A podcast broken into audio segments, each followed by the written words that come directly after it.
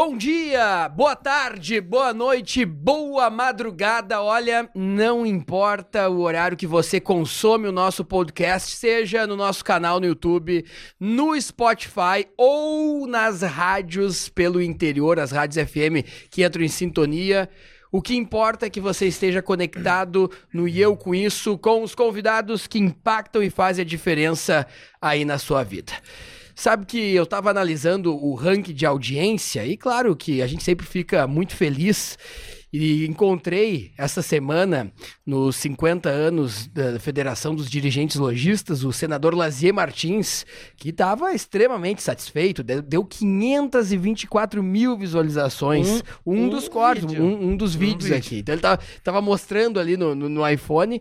E eu mando um abraço a todos que, que nos acompanham e gosto de acompanhar assuntos da sociedade civil da economia, da política, da área médica, de uma maneira desburocratizada, uma maneira eh, mais uh, direto ao ponto. É por isso que os, os podcasts estão nas prateleiras aí, né, dos principais uh, canais de, de áudio, por, pela sociedade querer uma, uma companhia mais desburocratizada.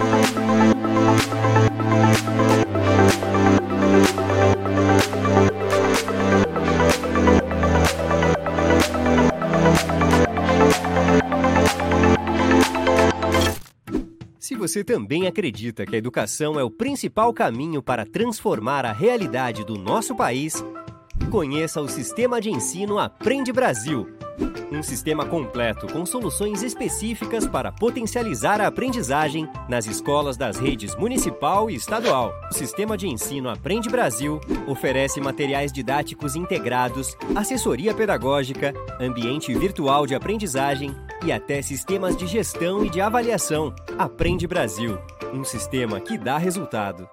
Marcelo Damin, meu grande amigo, meu parceiro, nós temos a honra de receber hoje nosso grande presidente do CIMER, Sindicato Médico do Rio Grande do Sul, nosso doutor Marcos Rovinski, presidente para este triênio, que nos dá a honra da sua companhia e nesta agenda apertada que tem os presidentes do CIMERS, está aqui conosco para nos explicar suas bandeiras também passar um pouco, Dr. Marcos Rovink, sobre sua visão de mundo, que muito nos colabora e para nós é uma grande honra.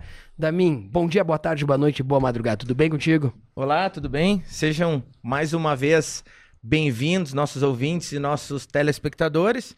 Então, começar agradecendo a presença do presidente do Simers aqui e não deixando de agradecer também a assessoria do presidente que a gente incomodou tanto lá. A Malha deve ter tido pesadelos comigo. Ah, é? Porque eu chamei foi, ela Foi bastante. o Damin que tratou contigo, Amália. Eu incomodei o Leandro. Um abraço pro Leandro, que deve estar tá chegando aí. Chegando. Então, incomodei eles. Eu comecei falando, acho que com a Angélica, daí depois eu fui pro Leandro, depois eu fui pra Malha. Isso aí. E aí a gente conseguiu, depois de muita luta, trazer o presidente aqui para bater um papo, né? Claro. Um papo é descontraído, é conhecer um pouco de como funciona o Simers, de como é a atuação do Simers dentro da área médica. Seja bem-vindo, presidente. Doutor Marcos Rovinski, muito obrigado. Estava explicando no ar algumas semanas atrás, doutor Marcos Rovinski, nós tivemos que praticamente fechar sertório aqui com a presença do vice-presidente da República, o Mourão, e as pessoas não estavam entendendo, helicóptero, parecia uma operação policial deflagrada, mas era para gravar o podcast. Ele colocou nas, nas, redes sociais, a gente ficou uh, bem feliz. Mas, doutor Rovinski, muito obrigado por estar aqui conosco, o senhor que é um grande parceiro, e seja bem-vindo ao podcast. E eu com isso, bom dia, boa tarde, boa noite, boa madrugada, doutor. Bom, bom dia, boa tarde, boa noite, boa madrugada a todos que estão nos assistindo, a ti, Voltaire, Marcelo. Eu fico muito feliz em ter sido convidado, muito honrado em poder, de alguma forma, eh, estar aqui com vocês e passar uh, informações sobre o que é o sindicato médico e eu estou à disposição de vocês para qualquer questionamento. Tô, enfim, Fico o, feliz aqui. O senhor é um vitorioso. E eu explico por quê. A gente recebe aqui muitos senadores, governador, uh, prefeitos, deputados Para quem não sabe, para chegar na presidência do Simers também tem uma eleição. Gostaria que o senhor começasse explicando, porque é um, é contexto aqui democrático, né, Dami? Explicando como é que funciona essa eleição, como é que funciona a disputa, são os médicos que votam, e explicando também a sua brilhante vitória, doutor Marcos Rovinski. Bem, eu acho que a gente poderia começar falando sobre o que é e a história uhum. do Sindicato Médico do Rio Grande do Sul, o CIMERS ou CIMERS, cada um diz uhum. do seu jeito. Uh, o Sindicato Médico do Rio Grande do Sul uh, foi fundado em 1931 por um grupo de médicos. Na época não existia a questão uh, a capital trabalho para os médicos aqui. Uhum. O que existia era a necessidade dos médicos do Estado do Rio Grande do Sul se organizarem para que pudesse haver uma a regulamentação da profissão médica. Acho que é importante saber que na época imperava aqui a filosofia positivista do Augusto Conte, uhum. que dizia que uh, quem se achasse em condições de uh, exercer a profissão médica, mesmo sem formação, sem educação formal, poderia abrir seu consultório e se dizer médico os médicos práticos licenciados, né? E os médicos com formação em universidades, em faculdades, neste dia 20 de maio de 31, se organizaram na faculdade, se reuniram na Faculdade de Medicina de Porto Alegre, na época, no Salão Nobre, e criaram o Sindicato Médico do Rio Grande do Sul com esta finalidade. Um ano depois, com Getúlio Vargas já no poder, no Rio de Janeiro, uh, foi regulamentada, enfim, a profissão médica, de maneira que, para exercer a medicina no Brasil, deveria haver uma formação numa academia médica, numa faculdade de medicina. Sim e quem não tivesse esta faculdade de medicina não poderia exercer a profissão e, se fosse formado no exterior, teria que fazer um exame de revalidação do diploma. Que é como é até hoje. Que é o revalida. Uhum. Exatamente. É.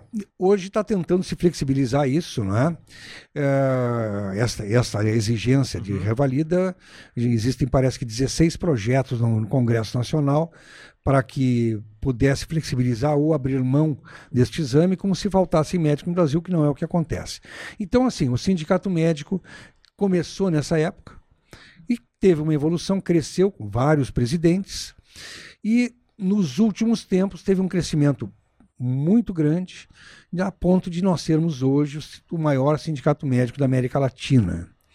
Nós temos perto de 15 mil médicos associados, no, no, Rio Grande do Sul, hoje nós temos perto de 38 mil médicos, ou seja, perto de 40% dos médicos do estado do Rio Grande do Sul são associados ao sindicato médico, né?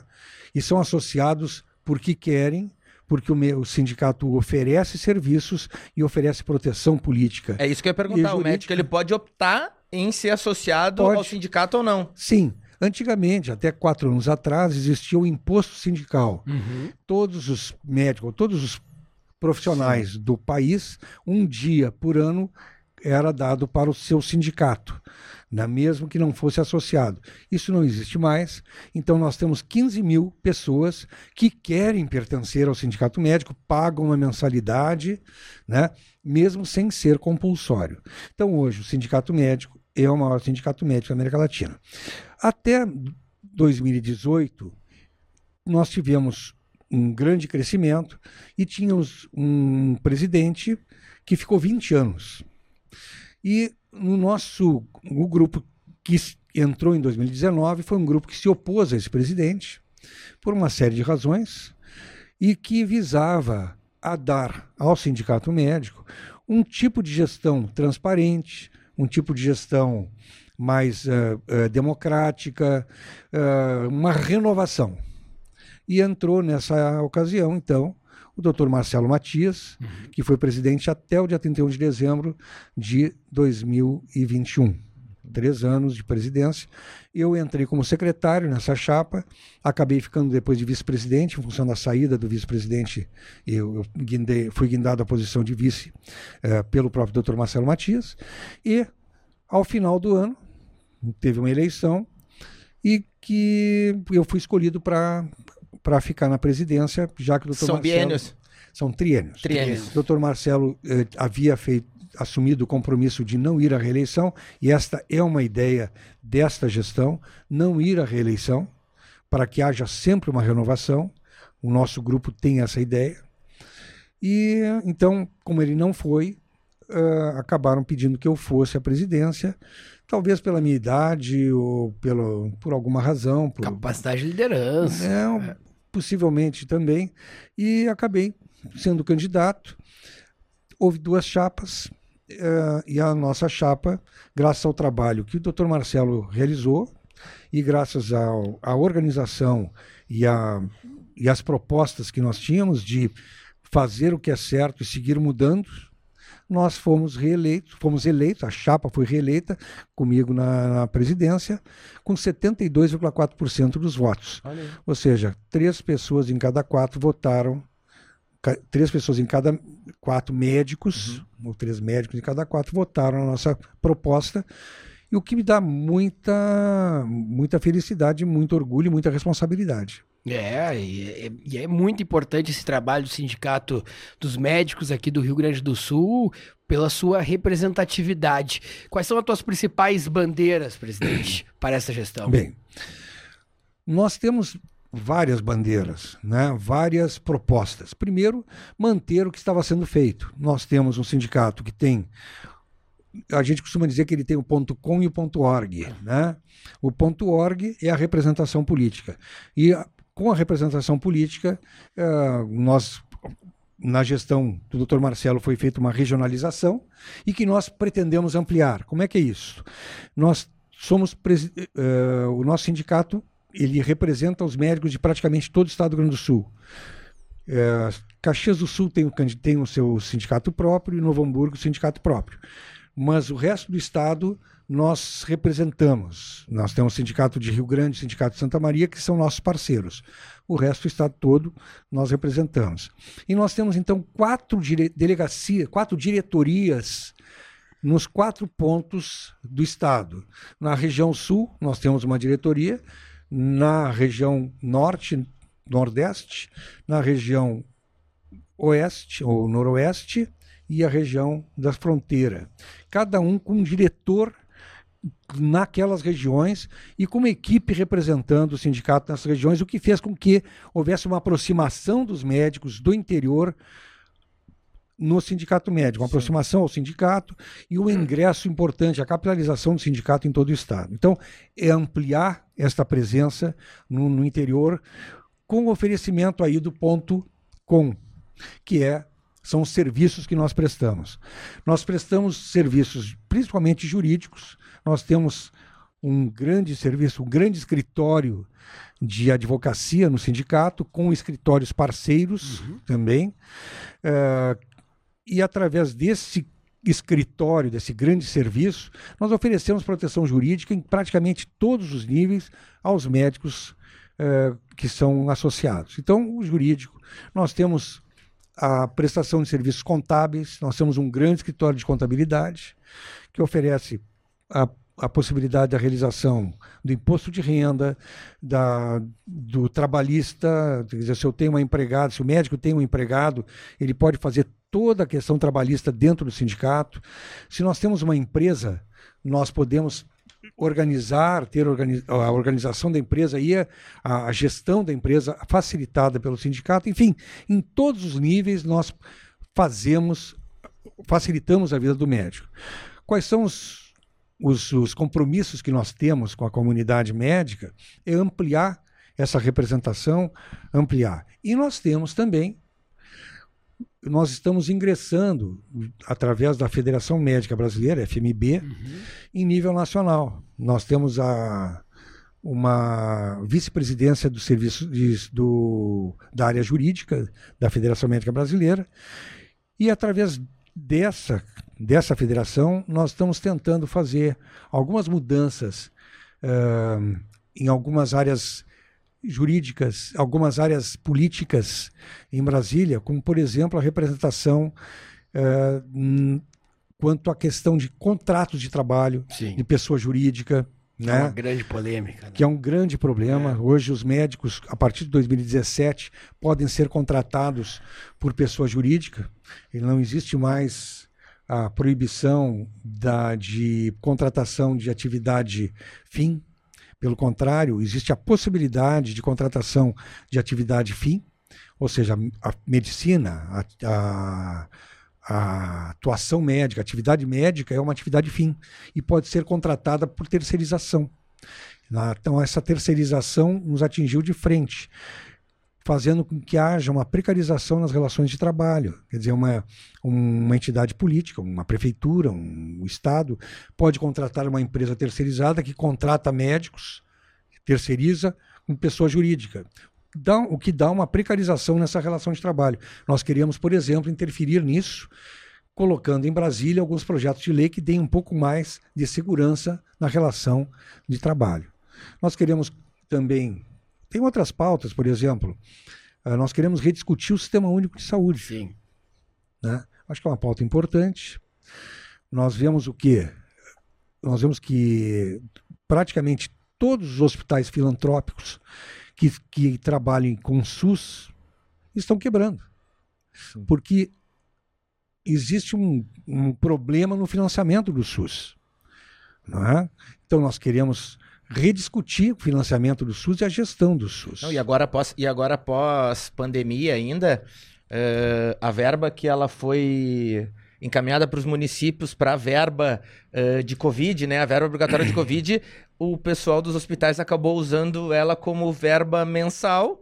Acabou essa verba, o custo está lá em cima. Os hospitais do interior do estado, em sua maioria, estão quase todos deficitários. Estão quase todos trabalhando no, no prejuízo. É que, na, na realidade, essa verba que veio para o Covid, ela veio tapar o furo do- É? da, da, da verba que faltava antes. Sim. Ou seja, é, o que veio para os hospitais.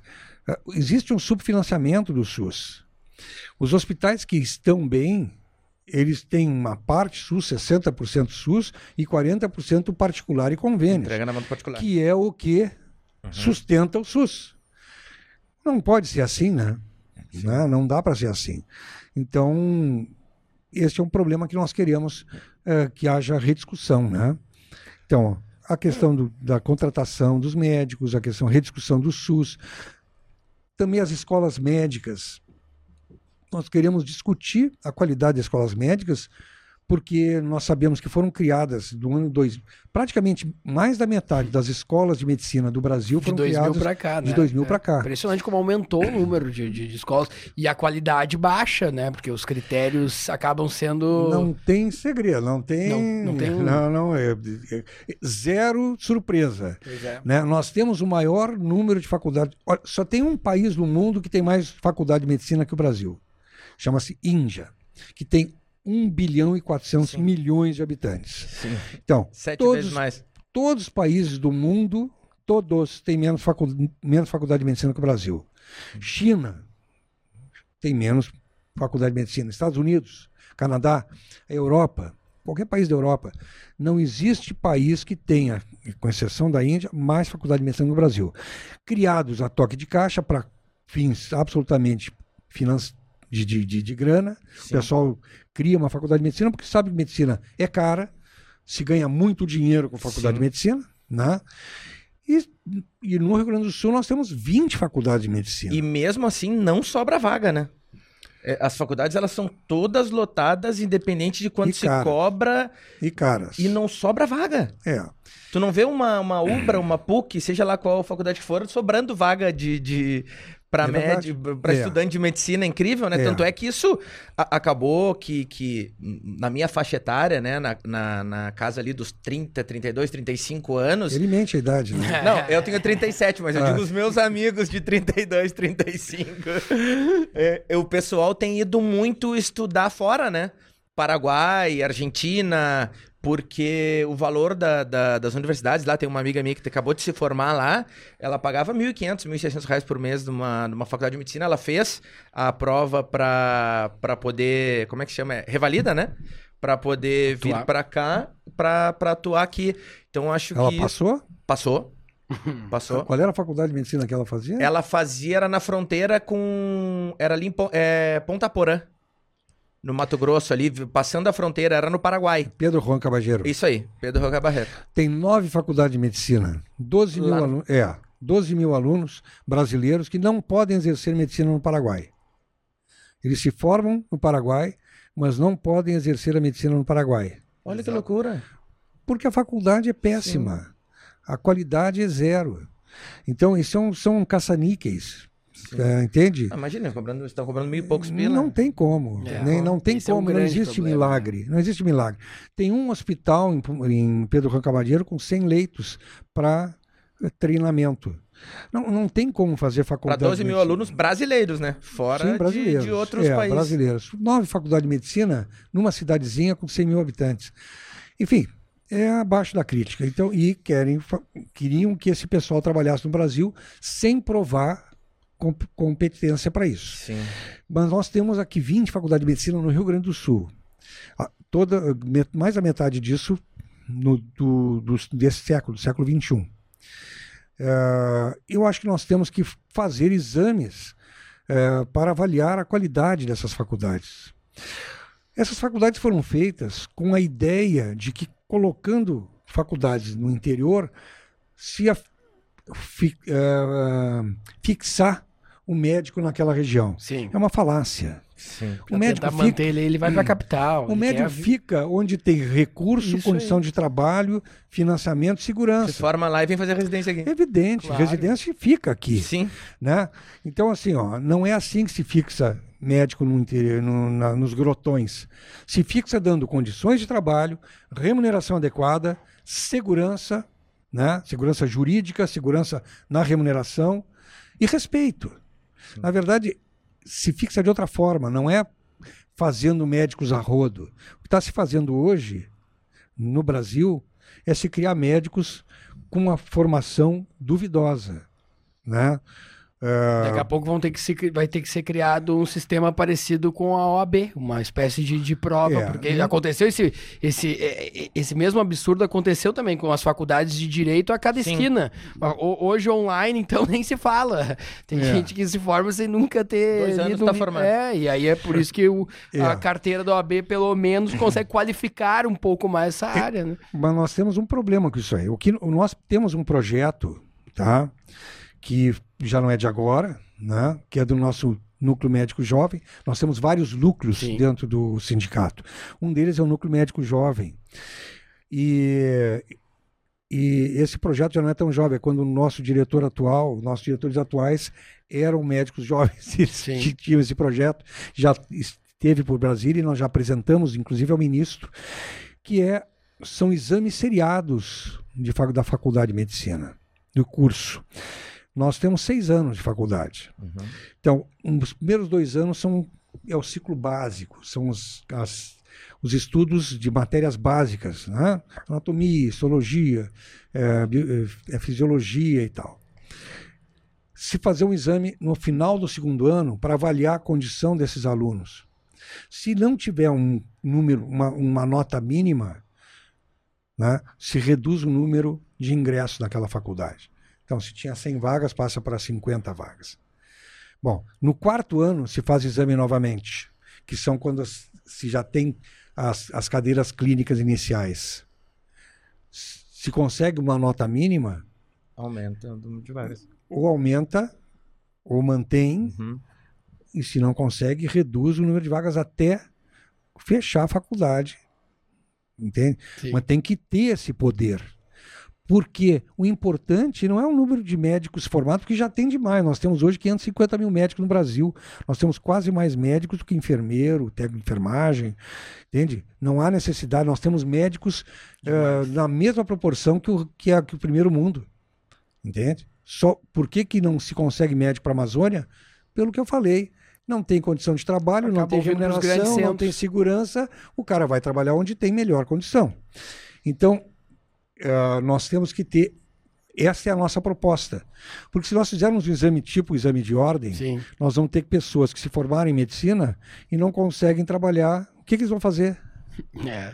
Imagina. O, o advogado, o, o- o estudante de direito, se forma, ele não tem OAB, mas ele pode fazer concurso para Claro. Sim. para outras coisas, são bacharéis. É, o advogado pode assinar, um escritório pode É, assinar. a sua- mas é. o estudante médico se forma.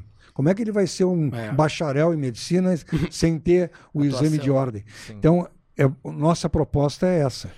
Mas temos outras propostas, a gente pode ir conversando ao longo do tempo, nós temos várias outras uh, propostas, né? Uh, e muitas outras atividades aqui hoje, né? Uh, no Rio Grande do Sul. Nós estamos conversando com o Dr. Marcos Rovinski, hoje ele é presidente eh, do Simers, mas tem uma trajetória dentro da medicina e dentro do seu currículo que é altamente invejável, né, realmente. E, eu, e uma delas, Marcelo da minha ouvintes, é justamente dentro do IML, que é um, um, local místico, um local que as pessoas têm muita curiosidade. E lá em 2018. Eu tenho medo. É, tem, as pessoas têm medo, tem, tem toda uma lenda. E lá em 2018, justamente é, trazendo esse imaginário, o doutor escreveu o livro O IML que eu vivi para trazer essas histórias. Eu gostaria que, ah, que o senhor dividisse um pouco o IML que o senhor viveu como, como presidente, como um, uma grande pessoa, um grande doutor dentro da, desta importante instituição também. Bom, eu fiz concurso para médico legista em 1986 e, e acabei sendo nomeado. A partir de 88 trabalhei no IML de Porto Alegre e fui... Uh enfim, fui trabalhando, me interessei. Não era uma coisa que eu imaginava um dia ser legista, mas foi o concurso que abriu. Eu fiz, tinha um colega de consultório que era médico legista, me estimulou que eu fizesse. Acabei entrando no, no Instituto Médico Legal na época, que na época nós éramos uh, policiais, uh, nós fazíamos parte da estrutura da polícia. Bacana. E aí, em 1988, 89, aliás, teve a Constituição Estadual, eu já estava trabalhando no ML a partir de 88, nomeado. Fizemos um, um, mais, um, um lobby para que nós pudéssemos criar uma estrutura independente. Então, ah, nós saímos da estrutura policial, criamos o Instituto Geral de Perícias. Na Constituição consta como. É, é, enfim, tinha outro nome. Sim. O Instituto Geral de Perícias hoje, né? Uhum. IGP. E, o IGP. E nós então saímos da estrutura policial, criamos uma estrutura autônoma com três departamentos e um laboratório. Hoje são quatro departamentos que o laboratório se transformou em, em departamento. E em 97 isso foi é, efetivado. De 89 a 87, a 97, nós ficamos uh, ainda na estrutura policial, um pouco fora da estrutura policial, dentro da Secretaria da Justiça, mas em 97, enfim, nós criamos, foi, foi feito a partir de uma lei complementar, a, a, essa lei criou o Instituto Geral de Perícias com o Departamento Médico Legal, então, já com autonomia, fora da estrutura policial, e eu fui o primeiro diretor, na, foi no governo, governo Brito, na, com o secretário Eschenberg, como secretário da, da Segurança Pública, me nomeou diretor do departamento mais legal. E aí nós implementamos uma série de mudanças, porque entrou todo um grupo novo. Eu junto, não entrei sozinho, entrei com um grupo novo dentro da, da, do, da direção e fomos, fizemos um planejamento estratégico, porque não existia o que o IML normalmente, como era uma estrutura, dentro da estrutura policial, nós não tínhamos autonomia. Então a gente só apagava fogo, apagava claro. fogo. Né? Tinha problema, a gente apagava. A partir dali, nós criamos um planejamento estratégico e perseguimos esse planejamento. Então, foi a primeira vez que eu tive a felicidade de estar à frente desse, né, neste momento. E em, quando entrou o governo Olívio, eu fiquei. Eu, nós tínhamos estruturado uma regionalização para todo o interior. Quando entrou o governo Olívio, eu saí da, da direção do ML, entrou um outro colega meu que me convidou para implementar essa regionalização no interior do Estado. E eu fui com muita satisfação, muita felicidade, né? Para esse. Porque eu tinha. A missão, né? É, é. Tinha, nós tínhamos organizado é. sob a minha liderança essa regionalização e eu fui implementar. E implementamos. Com o governo Rigoto, eu voltei à direção geral do Departamento Bem Legal. Sim. E, e, e enfim, continuamos fazendo muitas mudanças. No governo Ieda, eu saí, da direção, fui para um, um, setor que eu tinha criado, que é o setor de perícias externas. Quando entrou o governo Tarso Genro, eu voltei à direção geral quando me em 2011 até 2012, quando me aposentei. O trabalho, a gente organizou tanta coisa que eu decidi deixar isso num livro, que é exatamente o, o, o IML que eu vivi.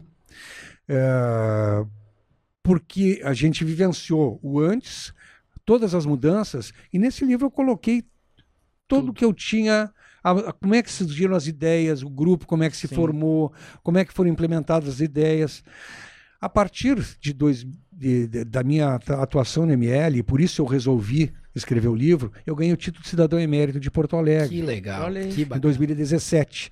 E isso que me estimulou a, a fazer o livro em 2018. E, enfim, é uma, realmente é uma coisa que me deu muita satisfação, apesar de ser muito estranho alguém ter satisfação de ter De trabalhar no trabalhado no ML. Mas eu tive Uma- porque a gente. Mas nos conta alguma história que tá no livro lá. Tu conta alguma curiosidade, alguma história engraçada, alguma coisa que tu viu se mexer lá. alguma, tá lá Não. de noite, e quando vê alguém Não, grita. Porque o imaginário Bom, é forte bom, bom. dentro. É, né? porque tinha, tinha uma, uma, uma, uma conhecida minha que trabalhava no, no IML e ela pediu pra sair. Ela pediu pra sair, foi seguir outra carreira porque ela achava muito pesado aquilo. E eu, eu super entendo ela, porque eu fiz faculdade de educação física e quando tinha as aulas de anatomia, eu me sentia super. E é de pessoa por pessoa. Tem gente Claro. que enjoa com sangue, né? Minha filha brincou comigo, ah, pai, eu quero ser médica, mas não pode ver sangue. Eu falei, pô, então vamos ter que ver outro ramo, outra, ou, ou talvez um trabalho da psiquiatria, mas mesmo assim vai ter que ver um, É, um sanguinho, né? Tem alguma história Não, diferente lá, algum grito Não, que você ouviu? Não, não. Nada? Não, não, na verdade, o livro conta mais as coisas eh, administrativas, Claro. como é que as, As coisas, conquistas, as né? conquistas, as mudanças que a gente fez. Mas dessas histórias tem muitas, né? Tem uma história que não está nesse livro, está num outro que eu escrevi em 1996, que é a Clínica do Bom Humor, que é, conta a história de um, de um- até já faleceu, uma pessoa muito muito legal, que era o Roberval. O Roberval era um camarada que ele, ele, era, ele era policial, na verdade, na época nós éramos uma estrutura policial, Sim. e ele era um policial que trabalhava no ML. E, e ele, era um, ele, ele era o cara, né? Ele era o cara. Eu- Ele, na época, ele, ele ficava sozinho à noite no, no, no- necrotério, ele do necrotério. louco. E ele, e ele tinha uma característica, ele não conseguia dormir de roupa, ele dormia de cuecas, Ou mas ele não largava o revólver. Ele era cueca e revólver. 24 por 7. Armado. E ele, na época, o, IME o necrotério estava em reforma, tá? Então tinha caliça por tudo que era lado, não tinha porta. Aliás, a porta ficava meio aberta. E o ML sempre teve uma coisa que ape- era um, tinha muito apelo por esse pessoal mendigo, Sim. pessoal meio doente mental, Sim. que anda na rua e tal. E um, um determinado dia, uma noite, uma dessas pessoas, né, é, enfim, morador de rua. Não, é morador de rua, mas não só morador de rua, uma pessoa que teve- com problemas mentais. Ela empurrou a porta, viu que a porta estava aberta e entrou. En- entrou, era de noite, escuro, ela deitou no necrotério. Então, deitou lá para dormir. Na Tá. caminha ali. Bom, lá pelas tantas, ela deu um ronco meio alto e acordou o Ruberval. Bom, o IML fica ao lado da, da, da, da, da Polícia Civil ali, né? Ao Claro. lado do, da área judiciária. Bom, o Ruberval acordou e disse, opa, levantou, pegou a arma e foi, né? Mas estava escuro, né? Tinha cadáver no chão, cadáver Claro. na maca e tal. E ele começou a se esgueirar. Ruberval, Ali o Ruberval. desconfiado, Ruberval. O que que aconteceu? De cueca. Tá bom. e aí, ele, daqui a pouco ele passa perto da, da, cida- dessa, dessa senhora que se assustou e deu um grito. Nossa Não, senhora. quando ela deu um grito, o Roberval, Infartou? de cuecas e revólver na mão, saiu correndo e entrou pelado praticamente na área judiciária, assustado. Claro. Fugiu. Imagina. Bom, ele pediu, realmente pediu remoção, não ficou mais lá, se aposentou e nunca mais foi visto no ML. Eu, eu, eu, eu teria infartado na, eu teria infartado na hora. O pior é que essa história foi confirmada pelo. Eu não conheci o Roberval pessoalmente, eu Sim. fui conhecer muito tempo depois, em função da filha dele, que foi minha paciente. Sim. Eu posso falar porque o livro está no livro o nome Sim. dele e ele me disse que foi exatamente o que aconteceu. Então ele confirmou a história. E esse outro livro que o senhor publicou, o Clínica de- Do Bom Humor? Bom Humor, tem essas histórias aí. Tem história, é, essa é uma das histórias e tem várias outras histórias de atividade médica, são histórias engraçadas e verídicas da atividade médica. Esse livro já está na quarta edição, né? Foi em 96 que eu, eu reeditei o ano passado, já ampliado, e está na livraria Cameron, no, no Ah, tem saiu uma edição. na- saiu no a quarta edição agora, o ano passado. Que bacana. Está na livraria Cameron no, no aeroporto. Hum. Mas essa realmente, o IML me deu algumas histórias interessantes, mas é, enfim, o livro que eu escrevi sobre o IML não tem nada muito engraçado, tem as histórias reais e que, que me fizeram com que eu ter satisfação de ter dirigido o IML durante tanto tempo. Quantos, quantos livros es- eh, tenho- escritos, doutor? Tenho três livros, é. Três livros é escritos. dois só meus e um que Tem eu escrevi. Manual de rotinas também. Manual de, ro- E- exato, e, como manual é de que. E, rotinas e- e no- ML, e nos é. explica uma coisa e conta para os nossos telespectadores e ouvintes aqui. Como é que o médico arruma tempo ainda para escrever?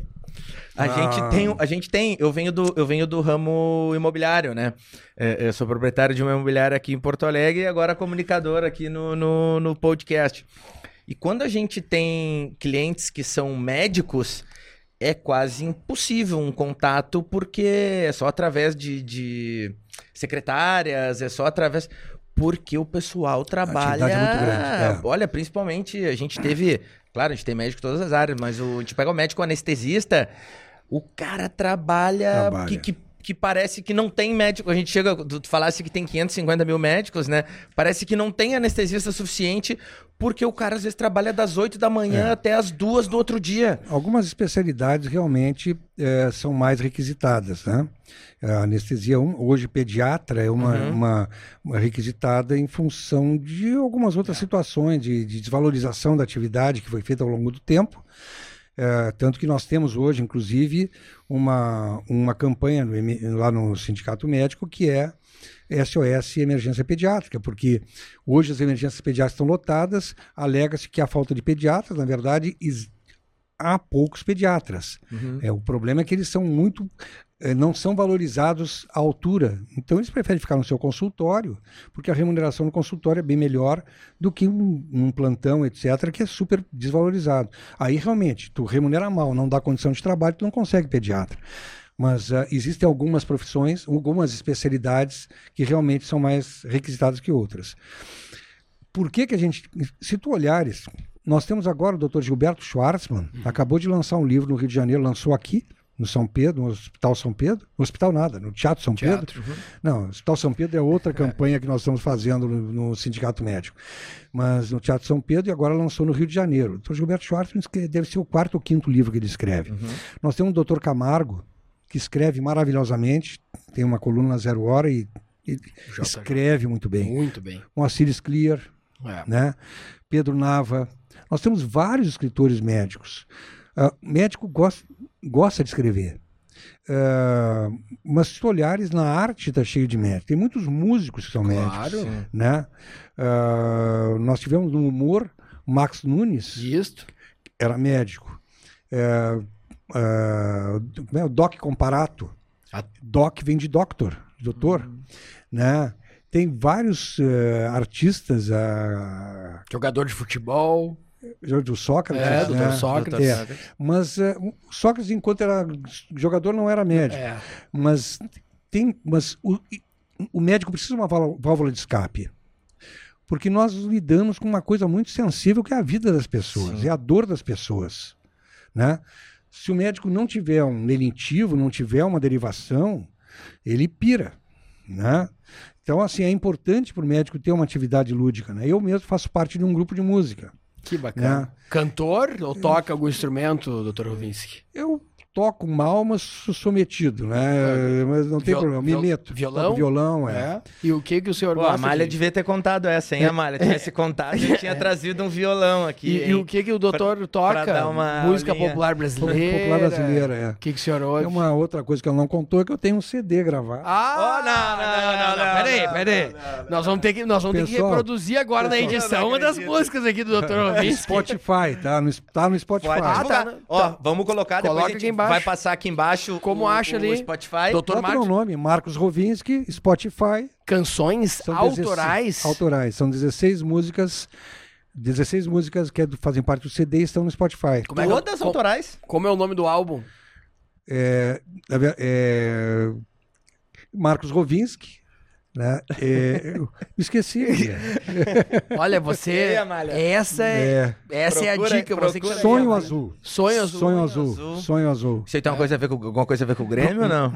Também. Também. Mas é mais, mais é que o sonho azul eram os olhos da, da- Eu não posso. Pô, Sônia, mentira. Mentira. né? Mas, mas que enciclopédia, o Dr. Rovinski. máximo, né? Olha, autor de livros. Voltaire, vocês não tiveram a mesma experiência que eu. Vocês são caras bonitos, jovens. Eu era muito feio.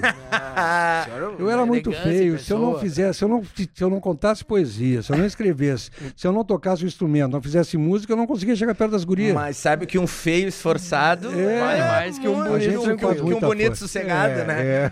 Então isso é um... A gente, então, a gente tinha que fazer qualquer coisa para chegar O cara, nas o cara do violão sempre chega na frente de É, todo mundo, é. foste malandro. Olha aqui, ó. Na próxima vinda, o Dr. Rovinski vai trazer o violão, viu? A gente vai fazer. Ah, não acreditei. E- Essa e- aí, a malha... E no, fina, e no final do, do podcast, em homenagem ao Dr. Rovinski, a gente vai encerrar com uma da- das canções dele aqui do Spotify. Tá? É isso aí. Ah, Claro. Pode ser a da. Que, que Aí dá- o senhor escolhe a canção. Eu- A gente bota na edição ali no final, Dr. Rovinski. Olha, tem A, uma. a famosa música de trabalho. É, é a mu- aquela que tá rodando nos FMs. Olha, eu diria que se quiserem me faz- fazer uma homenagem à minha esposa, é para a Sônia. Para a Sônia. Olha. Para a Sônia, tá? Então, acho que é a terceira música do CD. Então tá, a terceira música do Jingle, nós vamos encerrar esse podcast com Para a Sônia pra mostrar esse lado cultural também É, do Dr. Rovinski. é. Que bacana, né? Isso que é o bacana, né, Damin, do Claro. podcast, né? Porque, a- a- né, se a gente for colocar né, na, na grande mídia, eu trabalhei 10 anos aí no, no Grupo RBS, não dá tempo de trazer esse lado, né, do Dr. Rovinski, sempre ali debatendo, né, as pautas do, do Simers, mas que bom as pessoas terem a oportunidade desse, desse outro lado também, Você né? sabe, mas sabe que a minha apresentação para o Voltaire, quando eu, eu já mostrei o. Eu, eu, quando ele disse, ah, meu nome é Voltaire, eu, disse- eu falei uma poesia do Guerra Junqueiro, que é exatamente sobre Voltaire. Exatamente. Entendeu só? Então É, a gente não, se é. mete. A, a gente tinha que fazer qualquer coisa para chegar nas gurias, rapaz. senão eu não chegava. Claro, tio. Às vezes, o cara, às vezes o cara não entende, né? Olha assim, como é que aquele cara feio daquele jeito tá com aquela gata? É experiência, é lábia, claro, é um chamar violãozinho, atenção. faz uma música pra ela. um Porque às vezes o cara que é muito bonito, que é muito bonito, não trata elas tão bem. É. Não trata. Olha, tem- eu acho que o, não trata. o Coimbra, o Davi Coimbra, que tem uma, uma crônica em que ele fala que como é que aquele cara tão feio Tem chegou tantas mulheres bonitas. Tem, né? daí o, o cara chegou, escuta, esse cara é tão feio, como é que tu tá com ele? Ele, ele me faz rir. É isso aí. É, o É Carpinejar aí. fala muito sobre isso também. Exatamente, Tanto o é. Carpinejar como o Ele é Davi um cara, o cara, o cara agradável, faz ela sorrir, deixa ela feliz. Pronto. É, É, isso, feio. isso é Vamos, muito importante. vamos. Fala da mim. Como o nosso programa é um programa de produção própria, né? A gente não tem lei Rouanet, não tem incentivos fiscais aqui. A gente tem que pagar a nossa produção. Então a gente vai fazer o nosso merchan aqui, falar dos nossos patrocinadores. Eu né, vou começar Voltaire? com uma dica pro Dr. Rovinski. Termas Romanas, Dr. Rovinski. Lá na, na quarta colônia, em Restinga Seca. Olha, é um novo Já roteiro. deve ter ido. Já deve ter ido, né? Não, mas está no Já meu, ouviu falar, está né? no meu radar. É patrocinador aqui. Antes do Argenta ir pra política, ele identificou aqui como vem muitas lideranças, prefeitos, formadores de opinião. Ele teve aqui também, deu entrevista. E a gente foi lá conhecer e dar essa dica de forma muito tranquila, porque o Termas Romanas, ele tem águas que são carregadas de enxofre. E essas águas aliviam a dor, aliviam a tensão. E é muito bacana também a concepção filosófica da- das termas romanas. Começa desde o Meneghetti, há um estudo para a descoberta dessas águas. E agora tem um restaurante maravilhoso. Quem é fã, quem gosta de, de bons vinhos e espumantes, tem um espaço. Eh, tem a vinícola, tem um passeio de din-din que eu fiz lá, que é muito interessante. Voltera, que, né? que É- conta toda a história. Tem um passeio dentro do cinema que conta a, a história também. E o Termas Romanas e o Recanto Maestro está mudando a, a história turística da Quarta Colônia. A gente tem um turismo ainda muito voltado no inverno para a Serra Gaúcha, no verão para o Litoral Norte. E agora a Quarta Colônia, através da gastronomia e desse novo estilo de turismo, está fazendo com que o coração do Rio Grande, a área central ali de Santa Maria, Restinga Seca, eh, consiga ter uma nova modalidade. E a nossa dica, dica para o Dr. Rovinski, para todos os ouvintes e telespectadores aqui, que não são poucos, é justamente um final de semana com a família lá no Termas Romances. Ouvintes aqui têm desconto e muitas pessoas estão procurando que são ouvintes lá, ganham um bom desconto. 10% de desconto. É, exatamente. 10% de desconto na A- diária. Ali com a Jaque, você fala conosco, coloca ali no, no YouTube que a gente consegue 10% para você. E é uma maneira de você também conhecer a região central do estado, porque o turismo precisa ser expandido. Esse foi um, um lado da pandemia, as pessoas exploraram mais os 497 municípios aqui do Rio Grande do Sul, o que é algo muito importante. Nós também estamos aqui com o sistema Aprende Brasil. Sistema Aprende Brasil é um sistema que está conosco e que proporciona bons debates sobre a área educacional.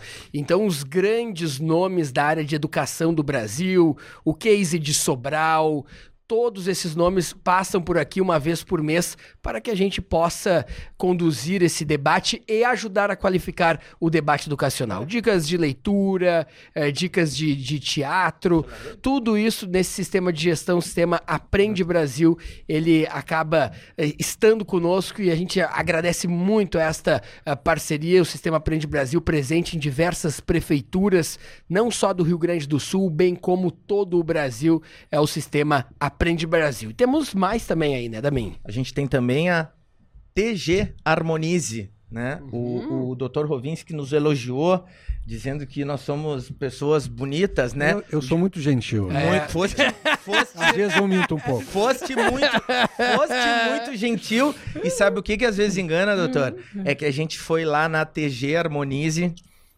recalchutou os dentinhos, a gente colocou as, as lentes de resina na TG Harmonize e aí dá uma enganada, é, né? a doutora é A qualificadíssima, tu, né? tu doutora mudou o dente, tu já fica 30% mais bonito.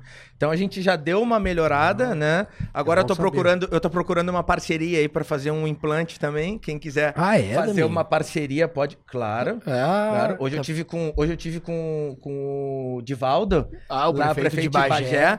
e aí eu Ah, puxei a fez, foto né? dele Ele- no Google, olhei ele ao vivo, eu falei, "Cara, tá 20 anos mais novo.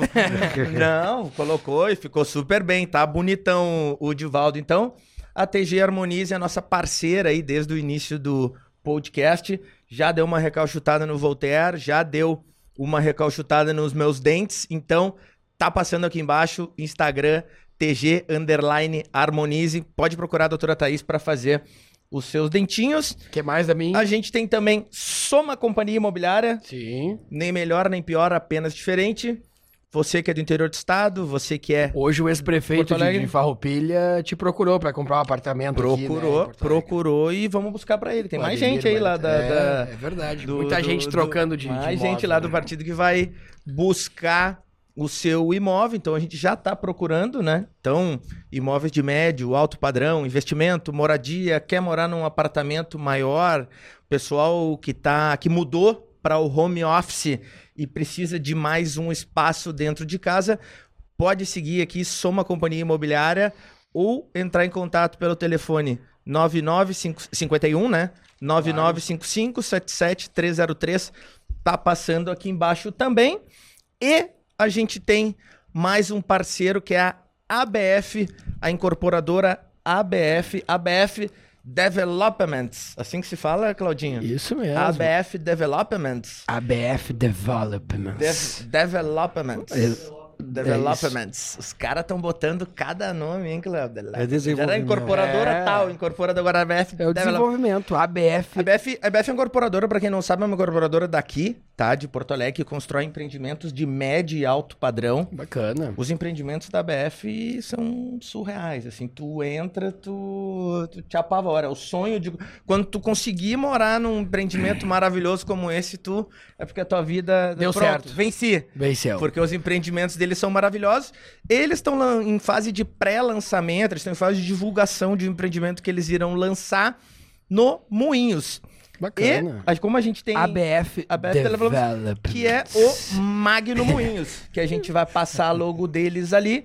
Então, quem quiser fazer o seu investimento em algum produto da ABF e principalmente no Magno Moinhos de Vento, pode entrar em contato. E, doutor, como a gente tem que faturar aqui, volta e meia a gente traz um, um, Ah, todo um programa. patrocinador junto para ele conversar um pouco, falar um pouco sobre o produto. E a gente trouxe o Claudinho. Pode vir aqui, Claudio. Sentar aqui um pouquinho com a gente, cinco minutinhos aqui para a gente falar um pouco o que, que é o Magno Moinhos. Mateuzinho vai- Magno Moinhos, né? vai, arrumar a cadeira aqui. Enquanto isso, deixa eu mandar um abraço para as rádios do interior que, que retransmitem. Quero mandar um abraço para a Rádio Chiru de Frederico Westphalen, porque todos os entrevistados que passam por aqui, as rádios do interior pelo FM e dentro das suas programações colocam. Isso nos enche de, de honra e de, de satisfação. Então, quero mandar um abraço para o Laerson, da Rádio Chiru, lá de Frederico Westphalen, que retransmite o nosso programa. Eu quero ir lá para. São Borja, mandar um abraço para o nosso prefeito Eduardo Bonotto, nosso grande amigo, mas, Puxa também, saco. mas também um abraço para o João Paulo, que é o diretor da Rádio Líder de São Borja. Lá, todo sábado e domingo, todo sábado e domingo, 4 horas da tarde, a Rádio Líder está retransmitindo. A Rádio Chiru, toda quinta-feira, nos coloca também. E isso é muito importante. Portanto, além. A gente está muito feliz, né, Damin? Estávamos comemorando ah, mais de meio milhão de, de acessos, né? Agora a gente teve o programa com Lazer, deu 500 mil visualizações. Só, só um detalhe, passar os números, tá? Pra, ah, é meio milhão de acesso em duas das postagens, tá? Isso mesmo. Em cada, então as duas somam mais de um milhão e cem acessos. E a gente está somando todas as nossas redes sociais mais de 3 milhões de acessos. E só no YouTube mais de um milhão e meio de views e, e crescendo. Então a gente está com engajamento Bem alto, lá né? em cima, porque o perfil dos nossos convidados é muito alto. Claro. né? é, Eu, graças- você acha que as pessoas vêm aqui para nos É, ver? é graças ao Dr. Rovinski e tantos, e tantos amigos qualificados. Damin. Cláudio Filho, que eu chamo de Claudinho, o, o, para quem não sabe, o Cláudio Filho tá passando o Instagram dele aqui embaixo. Quem quiser, segue aí o Claudinho. Uh, chamo de Claudinho porque o Clau- eu e o Cláudio a gente já tem uma amizade de mais de 10 anos, né, Cláudio? Do ramo imobiliário. E o Cláudio hoje, ele é diretor da ABF. Incorporadora, ele é diretor comercial da ABF Incorporadora. E ele veio falar aqui um pouco sobre, sobre esse empreendimento, que é o Magno Moinhos. O que, que é o Magno Moinhos, Claudinho? Explica pra nós. Sabe que eu tava primeiro. Fala Bom, mais pertinho bom aqui do- di- ah, é, primeiro, bom dia, boa tarde, boa noite, Exato. boa madrugada, porque aqui Primeiro, a audiência Bom dia, tá... boa tarde, boa noite, boa madruga- madrugada, né? Quando é, fiquei sabendo que o nosso presidente, o presidente viria aqui, então fiz questão de, de participar, Ah, né? bacana. Porque hum, a gente tem a ABF Developments, a gente tenta entregar muito mais do que empreendimentos para a cidade de Porto Alegre, mas junto com isso qualificar também, entregar equipamentos para a cidade. E nós identificamos no, no- no- uma necessidade para entregar equipamentos para a cidade e para a população voltada ao segmento sênior. Né? Então, hoje, Porto Alegre tem 211 mil habitantes acima de 65 anos. É uma política que precisa ser debatida e implementada também, Ou né? seja, ele veio aqui porque eu sou velho. Pelo Ele veio aqui pra te vender uma unidade. Eu não vi um médico velho aqui, eu vou lá. que eh, a gente achou muito importante esse assunto porque ele conversa muito com, com a, a- a área da saúde toda, né? Com a medicina e, e hoje eh, o- 80% dos clientes que adquirem esse produto, que é o Magno, que é um senior living de alto luxo, Ah, bacana. que ele tem um conceito, que ele tem uma estrutura semelhante à de um hospital com o conceito de um resort. E 80% dos clientes que adquirem são profissionais da área da saúde É mesmo. que enxergam essa necessidade diariamente. Né? Porque Porto Alegre tem 211 mil pessoas acima de 65 anos que dá aproximadamente 15% da população, e tem 6.226 leitos para atender essa população. Né? Então, com níveis de dependência 2 e 3, a gente consegue, Porto Alegre consegue atender hoje apenas 10% da população. Então, pensando nisso, que nós uh, criamos essa linha que eh, foi o primeiro senior living de luxo do Brasil, o Magno Três Figueiras, e agora a gente vai ter um lançamento a 130 metros do Hospital Moinhos de Vento. Qual é a rua? Onde é que vai ser ali? Na rua mais ah, linda mais do mundo. Claro, mais conhecida mais como... linda do mundo. É, realmente aquele, aquela, aquele túnel. É. Túnel verde, verde aquele arborizado. É, é, do né? lado é do bonito. túnel. O empreendimento vai ficar bem do lado do Exato, túnel, num terreno de esquina, né? Um terreno de esquina, 130 metros do Hospital Moinhos de Vento, Moinhos de Vento em frente ao Shopping Total uma localização sensacional. Tem um. Que bacana. Um, até tem um cliente que, que está, que investe é, sempre conosco em vários empreendimentos, que é médico, que ele falou: Olha, Cláudio, eu, eu quero investir no Magno Moinhos também. É, já que a gente estava antes, eu confesso que estava dando umas risadas aqui, falando, ouvindo a história do Roberval lá né? no ML. Dos óbitos. Né? é, muito engraçado, né? Mas é, o, esse cliente ele falou o seguinte, Cláudio, é, a grande maioria de casos de óbitos de pessoas acima de 70, 75 anos é, são decorrentes de quedas Queda. que as pessoas é, têm. Falta de é. cuidado e de preparação, né, Rovinski? Eu, eu não desço escada sem ter corrimão, porque não que eu precise sim, sim. imediatamente, mas eu, eu sei que velho cai e se quebra. É. E acaba ficando imobilizado aí fica, faz uma embolia pulmonar, Exato, faz a pneumonia, mesmo. acaba morrendo. É. então, é. nós, nós, quando pensamos e projetamos o Magno, ele tem uma estrutura muito semelhante de um hospital, os corredores são maiores, tem descarte de lixo, depósito para material de limpeza, rouparia limpa no final de cada pavimento, dois botões de pânico, um no quarto e um no banheiro, piso aquecido nos banheiros, gerador pleno de energia para todas as tomadas. convenceu. É, mas é, tá. é sensacional. É, que bacana, viu? Tá. Não, aí... o produto, o, o, o, empreendimento, ele é fantástico, né? Eu tenho, eu tenho, a minha família, ela faz uh, uh, ações beneficentes há muito tempo, né? Sim. E o meu pai tem distribuidora de erva mate. Volta e meia ele vai em alguns, uh, o que a gente ainda chama de asilos, né? Levar erva mate pros, pros velhinhos, né? E ele me manda fotos e a gente a situação desses locais, elas são terríveis. Muitas vezes são. Elas são, Sim. sua grande maioria, terríveis, né? né? É. E, e, caro. E caro, não é barato para estar tá lá, é, é, caríssimo, entendeu? Então, tu vir com uma solução igual a essa é uma acertada é, da hoje BF. Tem, existem em Porto Alegre 400 casas de longa permanência, todas com mais de 90% de ocupação. Né? Imagina. Então, isso pela demanda, que é, é muito maior do que a oferta. um né? estudo científico exato, aí, mercadológico. Né? Exato. Né? É, melhor, é melhor investir, então, uh, num produto da BF uh, para a terceira idade do que comprar uma cota hoteleira, que a ocupação ah, é, é, na faixa de 50%, 55%. Sim. Se a gente está falando em 90% o, o, a terceira idade, então o pessoal é, mais é, jovem... Nós, nós idealizamos o projeto, a gente estudou muito, né? Então no, a gente contratou uma empresa de pesquisa do Caio Calfá né, e a gente fez toda uma pesquisa de mercado da, da, da, demanda, da oferta, valores que são cobrados, serviços que são prestados, né, até chegar nessa linha do segmento sênior. Então é, hoje ela é muito mais do que um desejo, é uma necessidade. As pessoas precisam disso e com sorte vão precisar no futuro, né? Sim. Então, e, e realmente eu estava vendo aqui, acompanhando a conversa, é muito interessante, até do plano político né, do, do presidente, que valoriza muito o, o profissional, né? então, é, e, e, busca essa qualificação do profissional, né? porque hoje existe uma quantidade grande de, de escolas formadoras de médico que prejudica talvez a qualidade do profissional no final. Né? E, e hoje essas casas de longa permanência, na sua grande maioria, também não tem profissionais da área da saúde. Tem um cuidador, né? ou tem não tem um médico, não tem uma equipe médica, não tem um técnico de enfermagem, não tem um enfermeiro, não tem... O nosso empreendimento, nós teremos uma clínica médica dentro, né? com equipe médica geriatra. Nós teremos técnico de enfermagem, nutricionista, fisioterapeuta, psicólogo, assistentes sociais.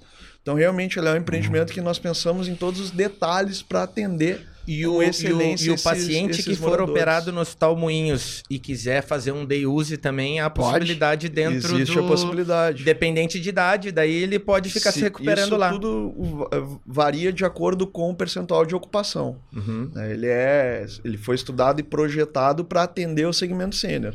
Existindo vacância, ele tem condições de ser atendido porque o empreendimento está preparado para isso.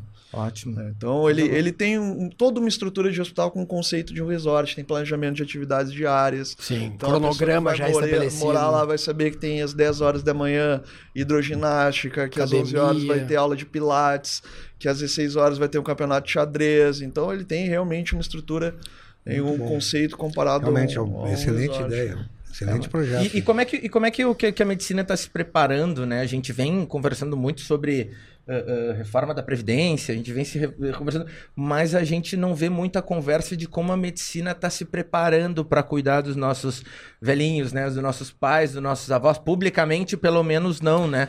Como é que como é que está sendo esse preparo? Porque cada vez mais a população Não, vai Há ser uma mais inversão velha, na pirâmide, né? Não, realmente a já pirâmide. engordou. É. Sim, a pirâmide está hoje É. diferente, né? É, bom, a- evidentemente que havendo mercado, né, os médicos estão imigrando para atender o pessoal de mais idade, né? Sem dúvida, existem hoje residências de geriatria, né? Ah, até porque se não tiver, o médico está fora, fora, não tem condição de atender, porque grande parte, bom, o Cláudio, né? Isso. O Cláudio estava falando exatamente da, da necessidade de termos produtos para o pessoal da terceira idade. Por quê? Porque a terceira idade hoje está predominando. Né? Exato. A, a, a população do estado do Rio Grande do Sul praticamente não aumenta há muito tempo.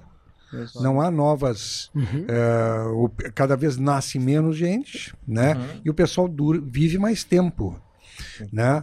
Eh, ou seja, há um, um aumento grande da população de idosos, que tu disseste. É, hoje o, 15%, o percentual de, de. A cada ano nós temos um crescimento de 5,4% na população do Rio Grande do Sul. Porto Alegre tem a cada ano 30 mil novos idosos. A cada ano. Tem novos, quer dizer, cresce a população de idosos. Sim. Porque a população não está aumentando muito em Porto Sim, Alegre. Está em sim. um milhão e meio, um milhão e quatrocentos. Exato. Há tá muito na- tempo. é, mas a conta é essa que É. falou, nasce menos gente É, e o pessoal vive mais tempo. vive mais tempo. Então, evidentemente que a medicina, os médicos estão se preparando sim para atender essa população. Né? Através de faculdade de geriatria, ou se preparando, o cardiologista está se, pre- se preparando para atender os idosos que têm problemas cardiológicos. Então, existe uma preparação. Não há problema de desassistência aos idosos. Né? Mas eu acho muito interessante essas pensar na terceira idade, Exato. né, oferecer esse produto para que o idoso. Isso não é novidade, não é novidade aqui. É, exato. Mas nos Estados Sim. Unidos existem É. condomínios É, que não aceitam pessoas com menos de 60 anos de idade. exatamente, já se trabalha bem, né? É, é, e, e, e vivem bem. Tem, eu assisti um filme outro dia em que uma, uma, uma senhora, uma artista que estava com mais idade, estava doente e a. eu Não sei se tu, tu- Eu vi esse filme. É É. esse filme. e ela se muda para um condomínio, né, sabendo que ela ia estava à morte, mas ela faz uma revolução no Sim, condomínio, aham. entende? Vai jogar Qualifica a futebol. vida, Sim, né? Ela- sim. O ideal dela é Deixa ser a cheerleader. Ela, ela ser- e ela mesmo. cria um grupo de cheerleaders de 70 anos de idade para cima. Dentro do dentro, Dentro do condomínio. do condomínio. do- Não, e faz, é bem legal. Mas, então, assim, ó, elas eh, criam uma vida nova, né? Essas Sim. pessoas criam, criam atividades, não fica uma coisa de, de, de, de, de asilo. Exato. Não, tem uma vida ali. E, né? e isso, e vindo ao encontro disso que tu falou, a, a, a BF pensou nisso também, né, Cláudio? Colocou, vai ter um restaurante, um café, É, o tem um empreendimento- centro para receber a família, fazer festa, Ele, a pessoa ela vai residir no empreendimento. É sua casa. com todos os cuidados médicos. Todos os cuidados e com uma estrutura de um resort. Então tem cinema, tem um spa, salão de beleza, tem um rooftop no décimo pavimento com vista. Até salão de beleza. Salão de beleza, espaço ecumênico. né? Vai ter a gestão de uma, da, da San Pietro, né? que hoje administra o Banco de Olhos. Sim, do Zuf. É, é o Zuf, exato, Luciano Zuf. É, então, o, o, o, empreendimento ele foi todo pensado nos mínimos detalhes, mas não só para dar mais longevidade às pessoas, mas para dar mais qualidade de vida para elas. Sim. É, para que as pessoas tenham muito mais do que dignidade, para que elas tenham uma longevidade maior. E o modelo de negócio que nós implementamos, que já é sucesso, porque nós já lançamos o primeiro Magno, que foi no, bairro, no bairro Três Figueiras. Que vendeu tudo em foi 60 dias. 100% comercializado. É, e agora estamos lançando, vamos lançar a 130 metros do Hospital Moinhos de Vento, onde o cliente que adquire, ele é um investidor e que tem remuneração sobre a operação independente da unidade dele. Se essa unidade Sim. for ocupada ou não, ele tem os mesmos rendimentos iguais os outros investidores. Então é uma ótima opção de investimento. Né? Como o doutor falou, isso movimenta muito a economia nos Estados Unidos hoje e é uma necessidade, né? Porque a gente fala tanto em inovação, em, em políticas para os jovens, né? Mas a gente precisa debater como envelhecer Exato. com qualidade, né? Exato. Porque sabendo administrar essa política pública, nós estaremos aumentando a, não só a qualidade de vida, como a expectativa de vida. E esse é um debate que vai ter que aparecer nestas eleições que se aproximam, quando você vai votar para deputado estadual, deputado federal, senador, governador e presidente, né? Porque todos nós vamos chegar lá, todos nós temos pais, avós e precisamos implementar. E, e essa é uma, uma grande quanto, solução. Né? E quanto que vale, doutor? Mais um ano com nossos pais? É. Muito. É. Mais um mês com nossos é. pais não tem preço. Né, doutor? É. doutor a, a, a propósito que tu falaste do, do, vamos ter vamos ter uma eleição no fim do ano, vamos ter que ter, apresentar propostas para os nossos governantes, não querendo cortar o teu barato, mas uh, o sindicato vai fazer acontecer no dia 18 de agosto, no Hotel Plaza São Rafael, o primeiro Fórum Pro Desenvolvimento da Saúde do Rio Grande do Sul. Ah, bacana. E ao final desse fórum, esse é dia 18, das 9 horas em diante, lá pelas 18 horas, está programada uma apresentação e um painel onde nós apresentaremos os nossos compromissos para os candidatos ao governo do Estado. Exatamente, são compromissos que os Acho que assim como a longevidade, o tratamento da longevidade, tratamento, os cuidados para termos uma cidade onde há mais idosos. Com certeza. Né, um, um, estado onde há mais idosos. O Rio Grande do Sul é um estado que tem o maior número de idosos Exato, no, estado, é no, no, Brasil. Uhum. Né? Esses cuidados, também nós temos que ter os cuidados, os nossos compromissos com a saúde. Então, nós apresentaríamos a eles os compromissos que nós temos, que são esses que eu, que eu elenquei no início, né? A mudança do, da, da contratação de médicos, escolas médicas e rediscussão do SUS, plano de carreira é, específico para médico, para que os médicos possam ter uma uma, uma carreira onde eles saibam que eles vão lá para aquela cidadezinha do interior, vão ter uma remuneração adequada, condição de trabalho, e daqui dois, três anos eles podem progredir à semelhança do que é feito com o Ministério Público, com o Poder Sim, Judiciário, né? Claro. Para que, para que os médicos tenham a remuneração adequada, condição de trabalho, segurança e respeito, né? E um plano de carreira que ele saiba que ele vai progredir. E né? atenção médicos, viu? Saibam votar também no legislativo, porque não adianta ter o seu presidente ou seu governador, porque quem vai propor essas leis e aprovar é os deputados estaduais e os deputados federais. Então, é você médico, você ligado ao Simers, procure conversar e saiba que justamente o executivo depende do legislativo. Não existe governança unitária num sistema de coalizão como a gente tem na atual democracia. É, né?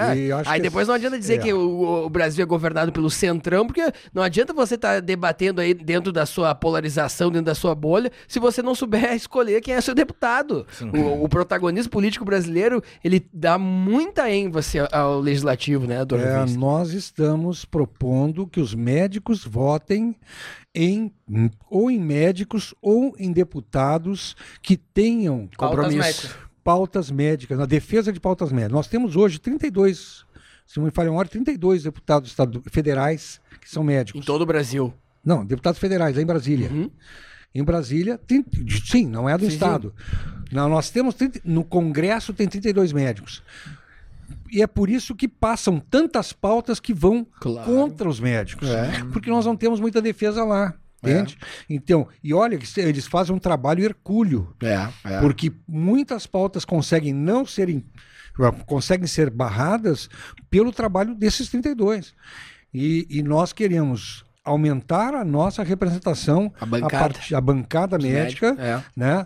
Eh, a bancada de interesse da medicina, pelo menos aqui no estado, nós gostaríamos que os nossos colegas, e vamos fazer um, um Levantamento. um, um esforço no sentido de que os nossos colegas votem nesse tipo de deputado, o que, o que tem ou é médico ou que defenda causas Causa. médicas. É, nos, Doutor, nos pra próximos gente- dias, só pra finalizar ali também, nos próximos dias a gente vai estar recebendo um deputado federal que é médico, o doutor Pedro Westphalen aqui também, que Ah, tem sim. essa, essa pauta também. parceiro. Pra É. gente, pra gente liberar o Claudinho, agradecer a sim. presença dele aqui. Gostou, doutor, do, do, do empreendimento? Gostou Gostei do produto? muito. O, o do. Eu Lo- tinha ficado interessado no do, do Três Figueiras, tá? Olha aí. Legal, bacana.